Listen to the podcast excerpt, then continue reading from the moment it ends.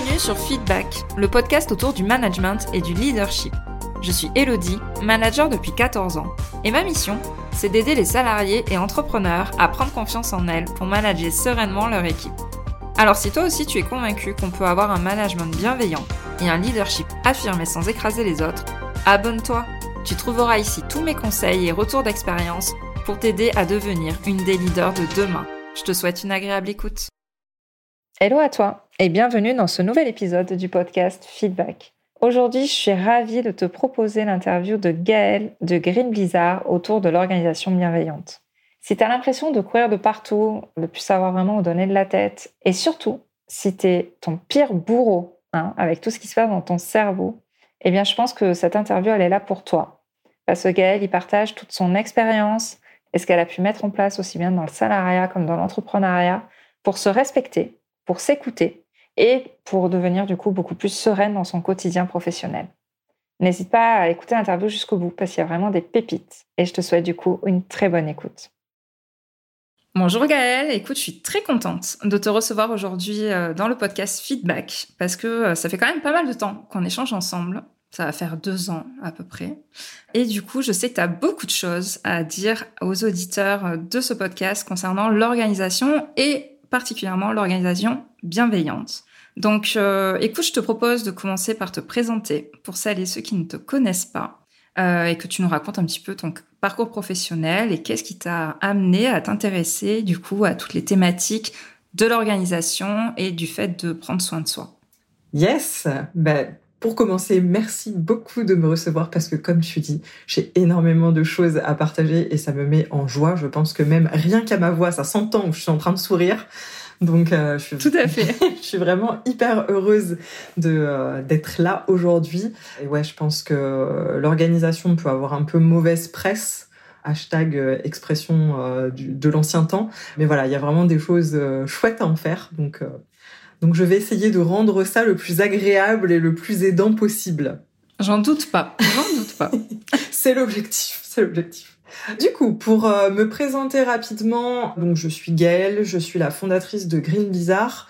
Je suis coach et guide en human design, donc euh, j'accompagne euh, principalement, on va dire, des femmes qui se sentent submergées à redevenir leur priorité, à se remettre au centre en fait de, des différentes sphères de leur vie et à trouver en fait comment remettre de l'harmonie entre ces différentes sphères de vie. Parce que j'aime pas parler d'équilibre parce qu'au final c'est toujours euh, des, des, déséquilibres dans un sens ou dans un autre mais comment mettre de la flexibilité et comment remettre de la conscience aussi dans ce qu'elles vivent pour euh, bah, ouais vraiment euh, pouvoir prendre soin d'elles en priorité et mieux prendre soin des autres et impacter de la façon dont elles ont envie d'impacter que c'est beau. Ouais, ouais, ouais. en fait, je me, je me présente pas deux fois la même manière, mais euh, mais justement, j'aime bien laisser un petit peu mon esprit euh, vagabonder sur ce que ça m'inspire sur le moment, parce que voilà, il y a tellement, il y a tellement de choses derrière ça que euh, ça peut pas se résumer une, une présentation aseptisée. Et du coup, pour partager un peu mon parcours, parce que je pense que ça explique aussi pourquoi euh, il y a un peu cette, cette ouverture à différents champs des possibles. Moi, j'ai été salariée pendant 12 ans dans les achats sachant que j'ai déjà un parcours assez atypique parce que j'ai commencé dans mes études par un BTS tourisme et loisirs en mode ouh, j'aimerais bien être forfaitiste, euh, visiter des hôtels euh, toute ma vie, euh, faire des comptes rendus et vivre une vie genre idyllique et en fait bah très rapidement je me suis retrouvée derrière un comptoir d'agence de voyage à bosser 70 heures pour un SMIC. Je me suis dit ah non, non non, c'était j'ai pas signé pour ça.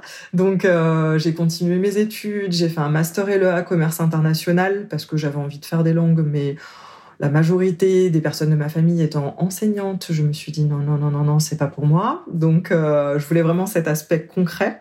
À la fin de mes études, je me suis retrouvée à faire un stage euh, en appro et euh, je me suis dit ah mais non non en fait c'est pas du commercial que j'ai envie de faire, c'est plutôt ce côté approvisionnement, achat, d'être de ce côté à de la barrière. Donc rebifurcation. Bon, cette fois, j'ai pris un petit peu le temps de bosser et d'aller vraiment dans le concret, expérimenter. Et ensuite, j'ai repris mes études en achat pour pouvoir évoluer comme je le souhaitais.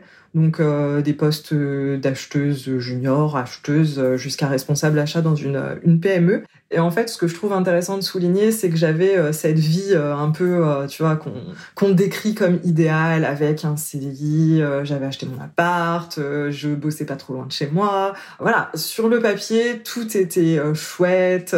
Et en fait, bah, plus le temps a passé, moi, je me sentais à ma place.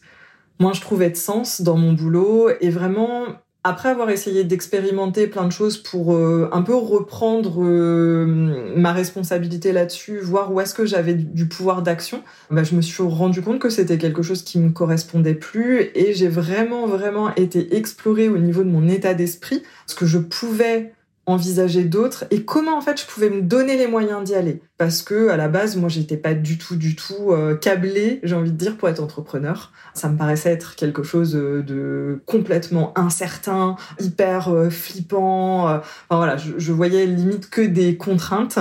Et, et du coup j'ai vraiment dû aller bah, me reconnecter à qui j'étais, comment je fonctionnais, pour savoir ce qui était le mieux pour moi, quels étaient mes besoins, mes envies profondes, et partir du coup dans un parcours de, de reconversion pour euh, exercer ce métier de cœur qui était euh, au plus profond de moi depuis, hum, allez, je crois que si je dis 20 ans, euh, je suis vraiment proche de la vérité, et du coup bah, me, me lancer en tant que coach, reprendre une formation du coup, et créer ma boîte.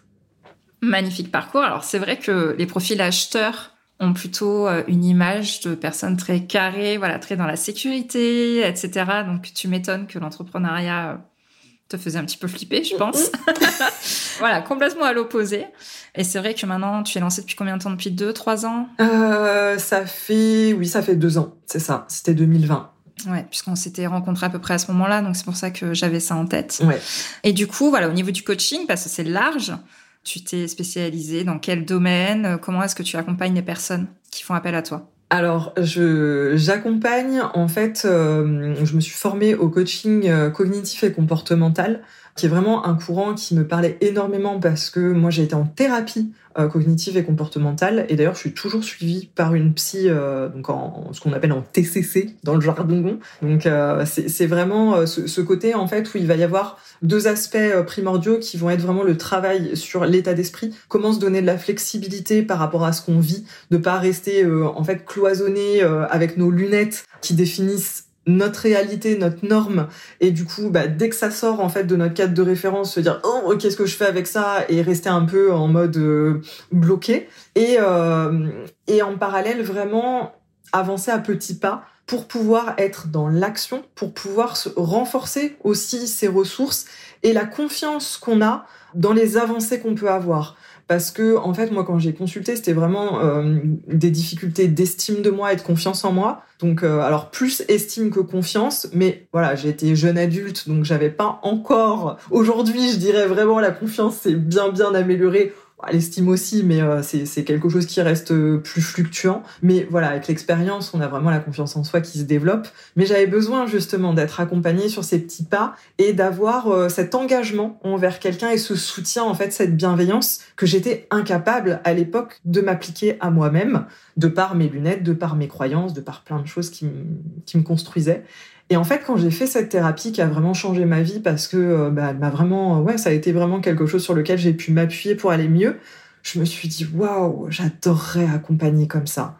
Et en fait, ça m'a toujours, toujours trotté dans l'esprit jusqu'au moment où ouais, je me suis remis en question par rapport à mon job parce que j'étais plus alignée dans la façon en fait dont on me demandait de faire des achats. Moi, j'étais très euh, co-développement, partenariat. Enfin, c'était vraiment ce qui m'éclatait en fait d'échanger avec mes fournisseurs, d'être dans le relationnel, de trouver des compromis en fait pour que ce soit euh, bah, vraiment ok pour tout le monde. Hein. C'est ce truc un peu bateau qu'on dit euh, du gagnant-gagnant. J'aime pas cette, cette, expression, c'est un peu galvaudée, mais ouais, quelque part, c'était vraiment de bah, que les deux parties s'y retrouvent et que euh, bah, ça se fasse en bonne intelligence avec euh, ouais avec un relationnel qui soit chouette avec des relations qui soient authentiques. Et en fait bah plus le temps passait moins je trouvais de structures qui me permettent de faire mon métier dans ces conditions là et du coup ouais je me suis dit bon bah c'est peut-être aussi parce que c'est le moment de réfléchir à quelque chose d'autre. Et et j'avais toujours en fait en, en fond d'écran cette euh, cette envie, mais euh, en ayant des croyances incroyables sur euh, ouais c'est pas pour moi, ce sera trop compliqué, j'ai pas les ressources. Et puis bah voilà, t'as le mental en fait qui te qui t'envoie tous ces trucs euh, pour te stopper parce qu'il veut juste te laisser dans ta zone de confort et puis pas du tout envie que tu sortes de ton petit salariat où euh, voilà où, tout était bien bordé. Et du coup lui le manque de sens, euh, ça non c'était pas un argument suffisant. Et du coup, j'ai vraiment voulu aller de, dans, dans cette voie pour accompagner, parce qu'à mon sens, c'est vraiment les deux ingrédients primordiaux pour un changement durable. Parce que si on travaille que sur l'état d'esprit mais qu'on passe pas à l'action, bah ça reste en fait un truc un peu utopique qui sera jamais dans la matière. Et en même temps, bah, si tu fais que du passage à l'action, mais tu viens pas travailler sur tes croyances, sur ce qui fait que tu as de la difficulté à passer à l'action, bah, tu vas y aller en force en fait. Et le problème, c'est que tes croyances, elles seront toujours là, ton discours intérieur, il sera toujours en train d'essayer de te, te bloquer, et du coup, il y a un moment où ça va merder aussi. Donc, euh, c'est vraiment en fait cette espèce de petit jeu de euh, un peu de, de ficelle, j'ai envie de dire, où voilà, on tire d'un côté, on tire de l'autre, on ajuste au fur et à mesure de l'accompagnement, jusqu'au moment où euh, bah, naturellement, en fait, on va pouvoir venir donner une harmonie aux deux sphères, et puis bah, ça va être, on va passer du cercle vicieux des pensées automatiques euh, qui nous mettent dans la procrastination ou qui nous mettent euh, voilà dans un état d'esprit euh, qui qui nous garde hors de l'action à un cercle vertueux où bah, on prend confiance dans nos ressources, on peut avancer en confiance. Du coup, on a des preuves aussi que ça peut fonctionner. Et voilà, ça fait des choses. La machine est lancée. ouais. On pique pas mon expression. ah, on la partage, on la partage. voilà. Et alors, du coup, tu me fais une transition parfaite pour euh, ma première question. Comment on peut du coup matérialiser et rendre concret le fait d'être bienveillante envers soi dans son organisation? Ça passe par quoi? Alors, je dirais vraiment la base de la base de la base, pour moi, c'est bien se connaître parce que l'organisation, c'est vraiment un domaine dans lequel on se prend des injonctions, mais à longueur de temps, de partout. Et, c'est épuisant en fait, parce que c'est à la fois il y a du bon, parce qu'il y a toujours des choses à piocher, mais ouais, il y a cette espèce de norme, un petit peu justement comme dans la vie professionnelle, où il peut y avoir, euh, on peut nous transmettre ce côté où il faut rentrer dans un cadre. Or, en tant que salarié comme en tant qu'indépendant, on peut aussi créer notre propre cadre et ouais, aller vers quelque chose qui nous, qui nous met en joie. Et l'organisation, j'ai l'impression qu'il y a un peu deux teams. Tu vois, il y a les gens qui adorent ça et qui sont euh, limite dans les process euh, au taquet et les gens qui disent oh là là, organisation, ça me file des boutons, ça va, euh, ma liberté va être complètement sacrifiée. moi, je suis en mode créative, artiste, je veux qu'on me foute la paix, intuition et bah, en fait, j'ai envie de dire que tout ça, ça peut être réconcilié, mais que la clé pour ça, ça va être vraiment de bien se connaître, à la fois au niveau de son fonctionnement naturel pour pas se foutre en résistance, tu vois, euh, coucou le miracle morning pour les gens qui sont du soir, ou euh, ce carcan dans lequel on peut se, se mettre soi-même ou se en, étant poussé, j'ai envie de dire, par euh, par les injonctions et par ce qu'on nous transmet.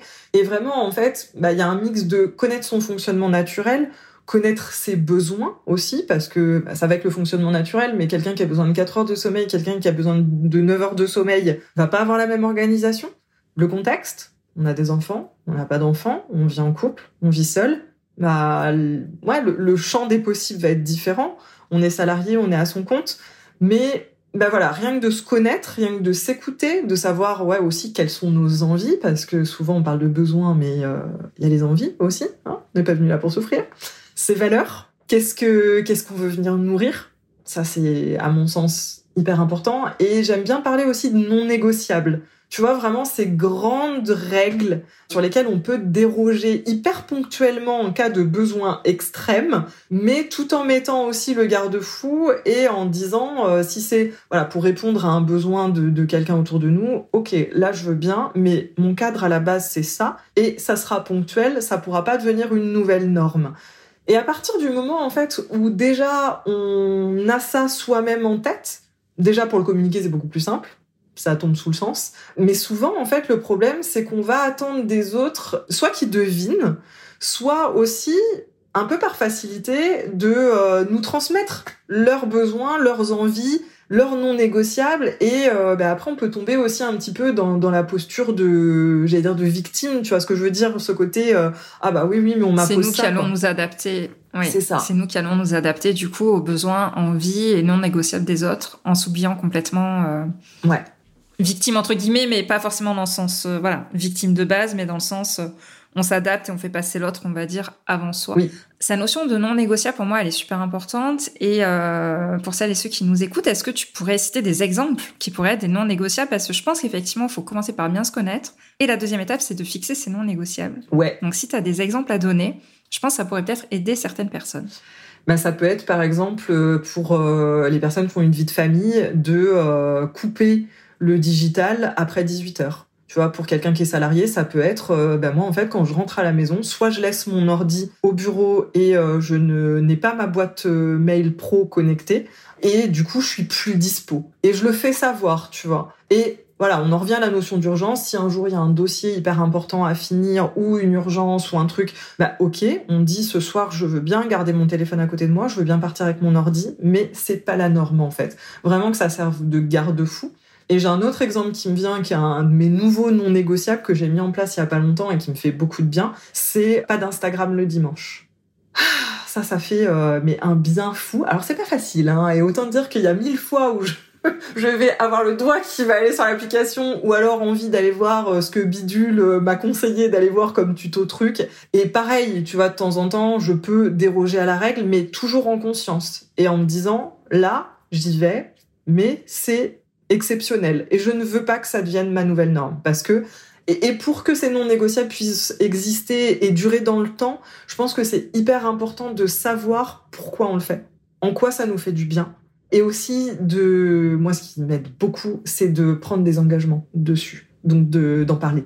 Je trouve que d'avoir un engagement envers d'autres personnes, tu vois, de, de communiquer dessus, ça fait vraiment la différence parce que quand c'est un engagement qu'on a qu'avec soi-même, enfin en tout cas je vais parler de mon cas, c'est beaucoup plus compliqué de s'y tenir tout le temps parce que bah voilà, il y a toujours cette possibilité de se dire bah, au, au final si je mets un coup de canif dans le contrat, euh, qui saura?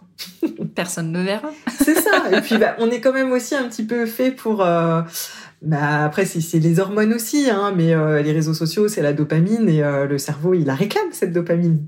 Il fonctionne avec. Ah oui, oui, Donc, euh, complètement. Mais je retiens ton idée pour le Insta le dimanche. euh, je la trouve vraiment intéressante. Et euh, avant, je n'étais pas du tout réseaux sociaux. Je m'y suis mise suite à mon activité. Et en fait, je me suis rendu compte que ça a pris une place dans ma vie qui est beaucoup trop grande. Et voilà, dès qu'il y a un moment de creux, bah, au lieu d'aller choper un bouquin, bah, je vais aller chercher Instagram et commencer à scroller, etc. Et c'est en fait une perte de temps colossale. Et un de mes objectifs de cette rentrée, c'est vraiment d'arriver à dompter ça au niveau des réseaux sociaux et de laisser plus de temps pour le reste, la lecture, la balade, la famille, les proches, etc. Donc ouais, je retiens ton idée. tu m'en diras des nouvelles. Ouais. Et du coup, voilà, bon, on prend un engagement, on essaie d'avoir une organisation bienveillante pour soi, mais on sait qu'il y a des aléas de la vie qui font qu'on retombe dans nos mauvaises habitudes. Comment est-ce qu'on peut faire pour essayer de s'y tenir? Qu'est-ce qui va faire que cette nouvelle organisation, on va dire bienveillante envers soi, peut tenir sur le long terme? Est-ce que tu as des astuces par rapport à ça? Alors, le premier conseil que je donnerais pour ça, c'est vraiment de s'observer avec le maximum de bienveillance possible. Hein, on revient à notre fil rouge, mais euh, vraiment, ouais, en fait, de de prendre des temps parce que c'est pareil, c'est pas quelque chose de naturel en fait de s'observer. On est fait pour être dans l'action, pour avancer. On n'est pas fait pour être en, en métaposition comme on dit en psychologie, tu vois, au-dessus de soi-même en train de, de se regarder. Mais du coup, je pense que c'est important de prendre des temps. Après, ça peut prendre différentes formes. Ça peut être, euh, on se met un rappel sur notre téléphone à un moment et euh, on se dit, ok, là, je sors euh, de, de ce que je suis en train de faire. Ça, c'est un peu la méthode vraiment si on n'y arrive pas autrement, parce que si on est au milieu de quelque chose, c'est pas hyper pour le focus, c'est pas top.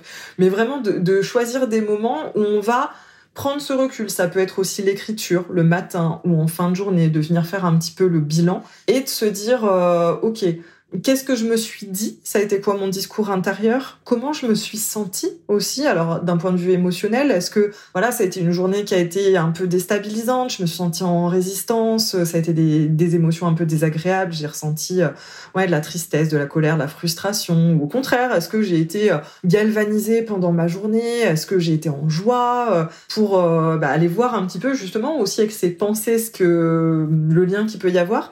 Et les ressentis, parce que euh, le corps est un petit peu le grand oublié, c'est une belle liaison, de notre époque, mais on est beaucoup, beaucoup dans notre tête, et en fait, on, oublie on vit aussi un peu avec des symptômes. On se dit bah oui, euh, j'ai euh, les épaules qui remontent dans les oreilles, mais c'est parce que je suis assise au bureau toute la journée, donc c'est normal que j'ai des crispations dans le dos. Je dors mal, mais c'est parce que j'en ai plein la tête. Et le corps a vraiment énormément d'informations à nous transmettre sur notre état. Et en fait, se tenir à une organisation bienveillante et se tenir à une organisation tout court, même, j'ai envie de dire, c'est vraiment voir comment on la vit et accepter d'être flexible en fait. Donc aussi, pour moi, il y a eu un peu une part d'ego, tu vois, de se dire euh, j'accepte de faire des tests et de me dire bah ça sera peut-être pas ma solution euh, définitive. Et du coup, euh, bah, ouais, je viens vraiment un peu en mode meilleur pote, tu vois. Si jamais t'étais la binôme de ta meilleure pote pour mettre en place son organisation, comment tu te comporterais avec elle pour faire en sorte que ça puisse perdurer, que ça se passe bien, et ça peut être soi-même avec soi-même, mais ça peut être aussi justement de s'entourer, d'avoir des euh, partenaires de responsabilité, des gens à qui on, avec qui on fait des points réguliers. Ça peut être d'être accompagné. Il y a plein de façons aussi euh, de vivre ça.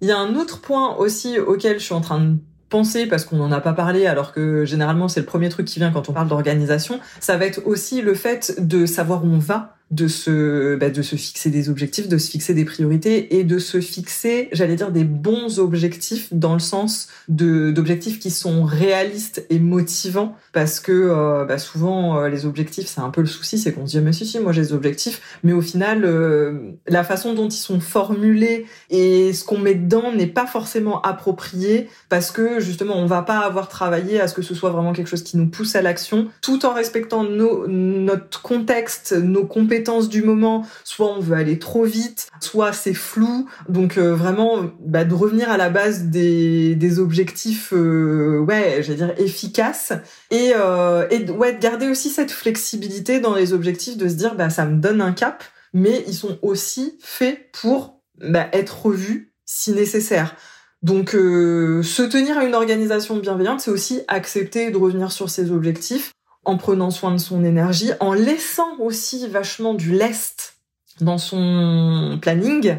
C'est-à-dire que on évite de se faire un Tetris qui ne laisse la place à rien, parce que sinon on va être en mode tension dès qu'il va y avoir un truc qui va venir se, mettre comme un grain de sable. Et en fait, euh, bah, oui, souvent l'organisation, ce qui vient euh, mettre euh, le bazar, c'est aussi l'état d'esprit et l'énergie, j'ai envie de dire et l'état d'esprit va impacter l'énergie. Donc de laisser vraiment du lest pour se dire ben voilà, si demain je suis en PLS émotionnel ou énergétique, ça ça fout pas en l'air euh, tout ce que euh, j'avais prévu. Euh, voilà, être bienveillant envers soi, c'est aussi pas se foutre des bâtons dans les roues et pas s'auto-saboter. Vaste programme. Et accepter aussi qu'on n'aura pas une énergie linéaire tout au long de l'année. Ouais. Il y a des variations et elles sont normales. Et ça sert à rien de se flageller quand on a une énergie basse et qu'on peut pas faire tout ce qu'on doit faire d'habitude. Exactement. Et, euh, et, surtout, je pense aux femmes, euh, la cyclicité, on a un peu tendance à vouloir euh, se dire non, non, non, non, c'est bon. Et, et, non, en fait, il y a vraiment cette cyclicité. Après, d'un point de vue plus large, il y a aussi le, les saisons qui s'appliquent à tout le monde.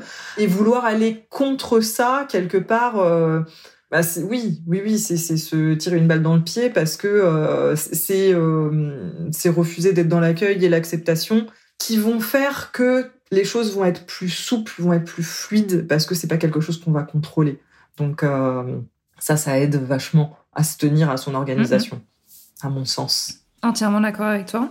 Du coup, pour faire aussi le lien avec ce que tu dis, peut-être qu'il y a des personnes qui nous écoutent et qui pensent, mon Gaëlle, elle est bien gentille avec ce qu'elle raconte, mais comment est-ce que je fais moi pour l'appliquer alors que je suis salarié, que j'ai des contraintes à respecter Je vais pas aller expliquer à mon patron qu'il y a des saisons, quoi.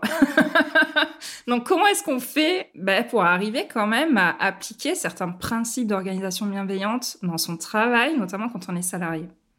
Alors c'est un truc sur lequel je me suis beaucoup penchée, euh, notamment à la fin de mon salariat, parce que euh, ce que j'ai pas mentionné dans ma présentation, c'est que j'ai fait un burn-out. Donc euh, petit détail qui a son importance, quand même et euh, bon qui m'a aussi porté vers ce que je fais aujourd'hui mais qui du coup m'avait amené aussi à essayer d'améliorer mon cadre de travail et hum, justement à démonter un peu certaines croyances que j'avais, comme quoi, bah, quand on était salarié, euh, un peu ce que je disais tout à l'heure, mais tu vois, les non négociables de mes chefs devenaient les miens, et, euh, et du coup, euh, bah, j'avais plus de pouvoir d'action. Et en fait, je me suis rendu compte que c'était aussi un peu de la facilité de ma part de me dire ça, parce que justement, ça m'évitait de sortir de ce que j'appelle la zone de confort inconfortable, c'est-à-dire ce truc qui nous fout en tension et dans laquelle on est mal, mais qu'est-ce qu'on connaît? Donc dans lequel, laquelle le cerveau veut absolument nous garder, parce que pour lui, c'est génial. Cerveau reptilien qui est traumatisé, qu'on se prenne un mammouth en sortant de notre caverne comme à la préhistoire, il veut pas du tout, du tout qu'on change de fonctionnement, parce que pour lui, c'est aussi dangereux que de sortir de la caverne et de se prendre un mammouth. Donc à ce moment-là où j'ai commencé à de moins en moins avoir le choix parce que ma santé commençait vraiment à être en, jeu, j'ai vraiment été chercher un peu toutes les ficelles sur lesquelles je pouvais tirer là-dessus et je me suis rendu compte, mine de rien, que d'un point de vue de mon environnement, je pouvais mettre des choses en place. Je pouvais aussi ajuster mes activités parce que alors j'avais beaucoup de réunions comme nombre de, salariés, mais j'avais aussi des périodes de travail sur lesquelles je pouvais mettre des plages focus. Donc justement d'écouter mon énergie. Est-ce que j'arrive mieux à travailler en focus le matin ou l'après-midi? Euh, À quel moment c'est le plus judicieux pour moi de traiter mes mails? Euh, Est-ce que j'y vais euh, 12 fois par jour ou est-ce que j'y vais euh, trois, quatre fois par jour, de remettre en fait de la conscience aussi sur les activités. À mon sens, ça, ça va être vraiment le premier niveau. Encore une fois, de se connaître, de se poser la question en fait, qu'est-ce qui est le mieux pour moi? Ensuite vient la partie affirmation de soi, qui est pas des moindres, c'est-à-dire s'autoriser ben, à se mettre dans un cadre bienveillant, c'est-à-dire euh, ben, si je me dis que je vais regarder quatre fois mes mails, je teste et je vois euh, comment je me sens, mais je teste vraiment. En fait, ça reste pas un truc théorique que j'ai noté dans un coin de cahier. Et j'accepte de réajuster parce que selon euh, les fonctions, en fait, il y a des personnes qui vont pouvoir le faire et d'autres pour qui ça va être plus compliqué. Donc encore une fois, tu vois, c'est comme les objectifs de se de s'adapter à notre contexte. Et, euh, et pareil, alors moi la première fois en, en termes de contexte, moi je suis mais euh, l'open space pour moi c'est une catastrophe hypersensible, donc euh, toute euh, interruption, bruit, euh, enfin tu vois, si je vois passer une mouche dehors, c'est foutu. Donc un open space, c'est une catastrophe vraiment en termes de concentration. Donc moi, un des challenges que j'ai eu, c'est ben, en fait, je me réservais une salle de réunion pour moi toute seule pour aller bosser en focus. Et ça, ça a été, enfin, ça paraît hyper je pense qu'il y, a des personnes qui écoutent qui vont dire mais euh, oui bah ça, ça tombe sous le sens en plus c'est pour faire ton boulot donc euh, c'est quoi ce qu'il y a de mal à ça? Mais de prendre une salle de réunion pour moi toute seule alors que j'ai pas réunion avec quelqu'un d'autre pour mon propre confort alors que tous mes collègues qui sont en open space, ils vivent la même chose que moi. Et puis, bah, eux, ils y arrivent. Donc, et là, t'as le mental qui t'envoie des choses euh, très sympathiques en pleine tête, jusqu'au moment où, où bah, c'est vraiment cette autorisation que je me suis donnée parce que je voyais que vraiment ça m'impactait et, et d'accepter aussi que bah oui en fait je suis différente, je fonctionne différemment ou peut-être que je fonctionne aussi pareil que d'autres gens mais qui aujourd'hui n'arrivent pas à s'autoriser et ça ça m'a fait un bien fou parce qu'à partir du moment où tu commences à ouvrir cette porte d'autorisation bah c'est un cercle vertueux. À la fois pour toi, parce que tu vas réussir à t'autoriser d'autres choses et que tu vas pouvoir communiquer aussi d'une façon euh, moins, euh, j'allais dire, euh, en mode allergique, tu vois. Euh, avant, c'était vraiment pour moi des sujets hypersensibles parce que si on me parlait de ça, je me sentais hyper agressée. Enfin, c'était des trucs hyper, euh, hyper, j'allais dire tabou. Et au fur et à mesure, bah, en fait, j'ai commencé à m'affirmer en disant, bah oui, en fait, moi, j'arrive pas à me concentrer en open space. Et pareil, de donner un petit peu des codes. Quand j'ai mon casque anti-bruit, c'est pas le moment de venir me déranger. Donc, à moins qu'on soit en alerte au feu, vous me foutez la paix.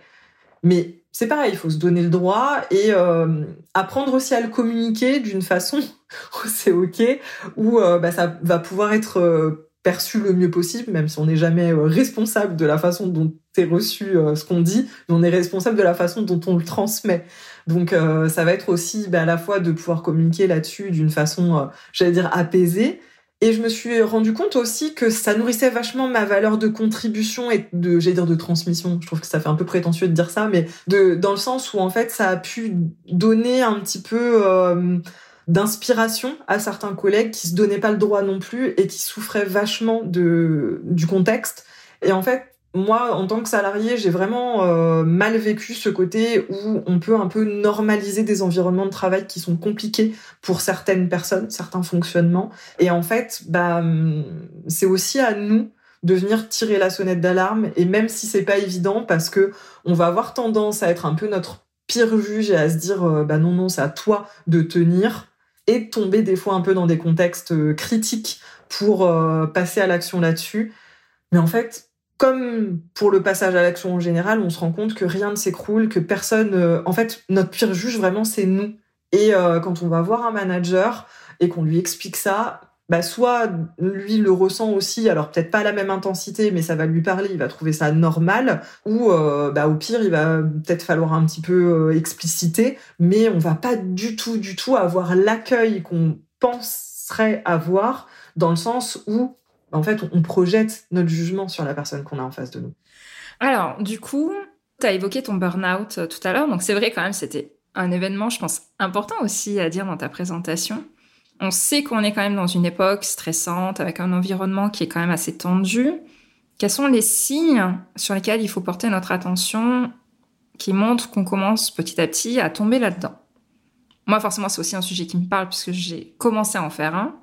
Mais voilà, quels ont été les signes chez toi ou quels sont les signes, toi, que tu remarques chez d'autres personnes et sur lesquels il faut faire attention? Alors justement, tu vois, je trouve que c'est très significatif que j'ai oublié d'en j'oublie d'en parler dans le sens où bah en fait, on a toujours tendance à minimiser ce qu'on ressent quand on est euh, sujet au burn-out. Donc ça, ça peut être une première, euh, une sonnette d'alarme. C'est, euh, on va avoir notre entourage qui va nous dire, oh là là, mais tu bosses beaucoup, tu sors pas la tête de ton boulot, on te voit plus. Le fameux, t'as l'air fatigué hors période d'hiver où on manque de vitamine D. Mais vraiment, ouais, d'avoir un petit peu ces sonnettes d'alarme et, et tout de suite, justement, d'être en résistance. Oh non, non, non, tout va très bien. limite, la personne n'a pas fini sa phrase, qu'on est déjà en train de la rassurer et soi-même, du coup, d'essayer de se rassurer. Et à mon sens, ce qui va être euh, vraiment euh, important d'écouter, après, pareil, selon euh, chaque personne, ça va être différent parce que on, a une bienveillance naturelle différente d'une personne à l'autre, mais c'est son discours intérieur. Est-ce que je suis en train de m'en coller plein la tête H24 est-ce que je suis jamais satisfaite de ce que je fais? Est-ce que euh, je suis euh, ultra perfectionniste, que j'arrive pas à aller au bout des choses parce que je me perds dans les détails? Enfin, voilà, cette espèce de, ouais, de spirale, de cercle vicieux qui fait qu'il n'y a pas de satisfaction, on n'arrive pas à célébrer ce qu'on arrive à faire, c'est toujours bon bah c'est quoi la prochaine étape, on est dans la course à l'avancée. Il peut y avoir aussi un peu de l'ego, de la comparaison, je veux faire mieux que, que quelqu'un d'autre, parce qu'on a besoin de se rassurer en fait, parce qu'on se nourrit vraiment de ça et ça devient, euh, oui, ça devient un peu une obsession quoi. Donc on voit en fait son état d'esprit ouais devenir flippant et on se dit ok si je voyais ça chez quelqu'un chez un proche ça m'alerterait. La difficulté, c'est que ça peut être compliqué à voir chez soi. Donc, euh, d'où l'exercice de s'observer régulièrement. Et soit, bah, ça peut être une personne externe avec qui on se sent vraiment en confiance et avec qui on peut ouais, se confier et, euh, et du coup qui va pouvoir nous faire miroir parce que des fois rien qu'en s'entendant on va pouvoir se faire des warnings soi-même soit de l'écriture euh, voilà ça va être vraiment je pense d'avoir un peu un miroir quel qu'il soit pour capter son discours intérieur Ensuite, bah, la sphère émotionnelle. Est-ce que je me sens à fleur de peau? Est-ce que j'ai des crises de larmes? Est-ce que j'ai des crises d'angoisse? Est-ce que je me mets en colère hyper facilement? Est-ce que je me sens déconnectée de ma joie? Est-ce que euh, même les trucs que j'aimais bien faire maintenant ça me saoule J'y je prends plus de plaisir. Tout est contraint, tout est lourd. Même quand je fais une activité euh, hors boulot ou euh, Ouais, or, euh, parce qu'après on parle burn-out professionnel, mais il peut y avoir plein de sphères, mais est-ce que j'arrive plus à trouver plaisir dans les sphères de ma vie, dans les activités de ma vie qui m'ont donné? Est-ce que je ne m'autorise plus aussi ces activités? Ça, ça peut être vraiment un, indice. Euh, je vais plus au sport, je vois plus les potes, je m'isole. Et du coup, bah ouais, il y a vraiment cette euh, émotionnellement aussi ce débordement. Donc ça peut être un petit peu compliqué à identifier quand on est hypersensible, puisqu'on déborde déjà naturellement, mais du coup, on passe encore un cran. Et puis bah, après, il y a les signes physiques qui sont euh, généralement un peu le, haut euh, du, débordement. mais qui sont aussi à observer parce que malheureusement, ça peut devenir monnaie courante. On peut se dire, ah bah ouais, mais des insomnies qui n'en a pas, et puis il y a du bruit dans mon immeuble, et puis j'ai les enfants qui me réveillent, et puis machin. On trouve en fait, je pense que ça c'est aussi un, truc qui doit alerter, c'est qu'on trouve des excuses à tout. Et des choses en fait qui se sont dégradées, ça va devenir notre norme. Oh ouais, mais en ce moment j'ai pas faim. Ouais, mais bon, euh, c'est l'été, il fait vachement chaud. Personne a faim en ce moment. Euh. et on va commencer vraiment à se sentir euh, tout le temps en tension. Donc vraiment les trapèzes tendus, le dos qui fait mal, des vertèbres qui se bloquent, des maux de ventre, mais vraiment des fois à se plier en deux, des migraines. Ça aussi, quand ça cogite sévère, on peut se taper vraiment des maux de tête. Et selon aussi ce qui est habituel ou pas chez nous, ça peut être une alerte parce que autant il y a des choses, bah, si on sait qu'on est euh, fragile de la digestion, effectivement, ça peut ne pas être euh, étonnant. Par contre, quelqu'un qui n'a jamais de maux de tête et qui commence à se taper euh, deux, trois fois par mois des forts maux de tête, bah là, c'est que le corps est en train de s'exprimer et qu'il est grand, grand temps d'écouter. Bah, merci beaucoup pour tout. Ça a été très intéressant pour moi que tu expliques tout ça parce que euh, tu es vraiment passé par toutes les étapes aussi qu'on peut déceler. Et, euh, et tu vois, moi, j'avais pas mis le doigt à l'époque sur mon discours intérieur. Les voilà, faut que ça soit parfait. Euh, Qu'est-ce que en ce moment t'es nul. Euh, moi, par exemple, ça c'était aussi. bon, j'ai eu, je suis allée jusqu'au problème physique, hein, mais je faisais tout tomber, je me cognais partout, ce qui est quelque chose d'habituel chez moi, mais c'était particulièrement le cas à ce moment-là. Et c'est vrai que oui, aussi toutes ces phrases, ces pensées qu'on a dans la tête, euh, où limite on va se rabaisser, ou enfin ça peut être autre chose aussi, hein, mais euh, mais euh, effectivement il y avait cet aspect-là, j'avais pas forcément moi discerné par rapport à mon épisode, à moi. Dernière petite question, parce que là, je pense que cette question vaudrait tout un épisode de podcast. Donc, ça sera peut-être l'occasion de te revoir à ce moment-là, enfin de te réécouter, pardon, à ce moment-là. Mais j'aimerais que tu fasses une légère présentation du Human Design, parce que tu en as parlé dans ta présentation, et il y a peut-être des personnes qui ne savent pas ce que c'est. Alors moi, j'avoue, j'ai découvert ça, il y a quoi, il y a six mois, neuf mois. C'est pas quelque chose sur lequel je me suis penchée énormément, mais je sais que c'est un outil qui est extraordinaire pour apprendre à se connaître, et du coup, à pouvoir adapter son organisation. Donc, est-ce que tu pourrais nous présenter ça en quelques mots pour euh, celles et ceux qui sont curieux de savoir ce que c'est? Ouais, bah comme tu l'as dit, c'est vraiment un outil ultra précieux de connaissance de soi, donc qui va être euh, basé sur différents courants. Il va y avoir de l'astrologie, il va y avoir de la génétique. Donc euh, il y a vraiment en fait plein de facteurs qui vont venir caractériser en fait chaque profil de human design parce qu'en fait le human design ça va être vraiment notre fonctionnement naturel, notre mode d'emploi avant conditionnement. Donc comment on fonctionnerait si on n'avait pas été conditionné par tous les facteurs euh, société, environnement, famille, éducation? Donc bon, voilà, un truc un peu utopique, mais justement, ça permet en fait de venir déconstruire des choses et à mon sens dans l'organisation, on a vraiment besoin de venir déconstruire. Avant de construire une organisation, de venir observer et de se dire mais en fait voilà, quels sont euh, les choses sur lesquelles je ne suis pas moi dans mon organisation, parce qu'un truc aussi que j'aime bien souligner, c'est notre organisation doit s'adapter à nous et non l'inverse. On a souvent tendance justement quand on prend des exemples dans des bouquins ou euh, chez des mentors, chez des personnes qu'on admire euh, d'organisation, on va avoir envie et, c'est humain aussi de vouloir calquer parce que c'est simple et on se dit mais allez ça va marcher. Et en fait c'est ne pas prendre en considération notre fonctionnement. Et c'est là où à mon sens le human design prend vraiment tout son toute son utilité pour l'organisation et notamment sur un point fondamental qui est l'énergie parce que vraiment le human design la, base de la base parce que vraiment on va beaucoup beaucoup dans le détail on va euh, chaque profil en fait est différent. Les les personnes qui ont exactement le même human design ça va être des personnes qui sont nées à la même heure le même jour sur le même fuseau horaire. Donc en termes de de probabilité c'est quand même euh, très faible. Après on a tout, tous des caractéristiques différents on va rentrer vraiment au fur et à mesure dans un niveau de détail. Moi, je déconseille d'y aller en frontal et encore moins tout seul parce que c'est le meilleur moyen de fuir. Moi, c'est ce qui m'était arrivé aussi au début. Je m'étais dit, oh là, ce truc, c'est imbuvable. Mais en fait, quand on commence déjà à aller dans la première sphère, qui est le type énergétique, on s'aperçoit, en fait, il y a cinq types énergétiques et il y a euh, la majorité, en fait, des types énergétiques, 70% de la population sont des types, donc, dits énergétiques. Ce qui veut dire que le monde est fait par et pour majoritairement des types énergétiques. Donc des personnes qui vont avoir un type non énergétique, finalement, bah, ne fonctionnent pas pareil et vont justement se conditionner à fonctionner autrement et ne pas s'écouter.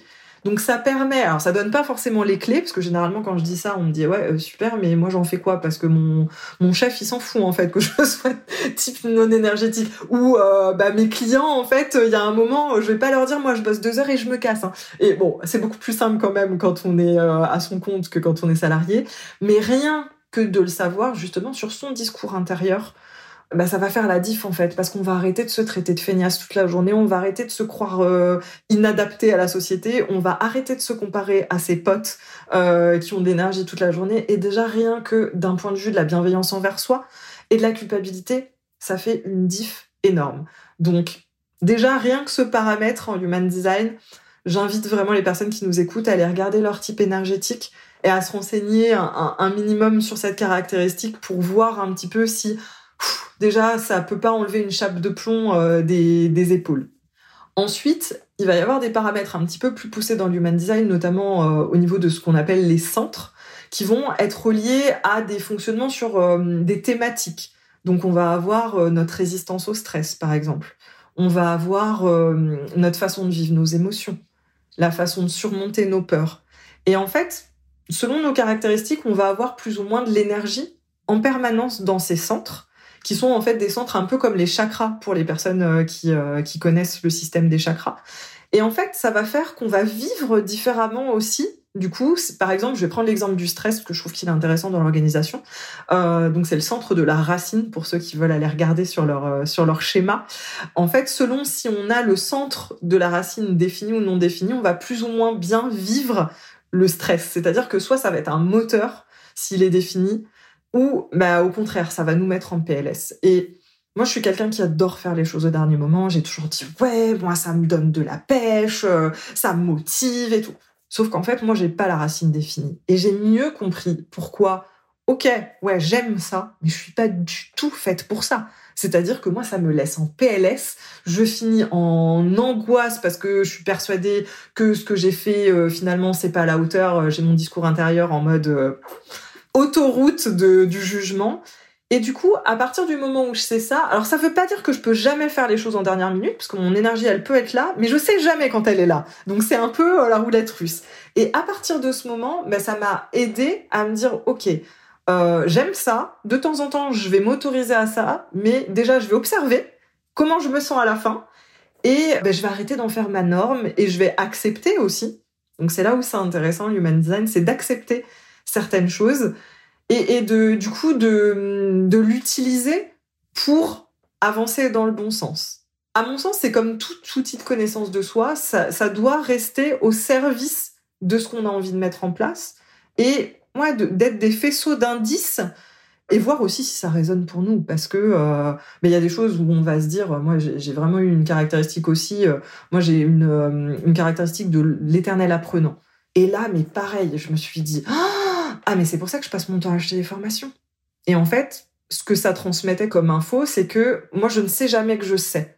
Donc en fait, même sur quelque chose où je vais être bien calé par rapport à plein d'autres personnes, déjà je vais me comparer à des gens qui sont vachement plus experts que moi, bon comme beaucoup, hein, mais fondamentalement je ne suis pas faite pour savoir que je, sais.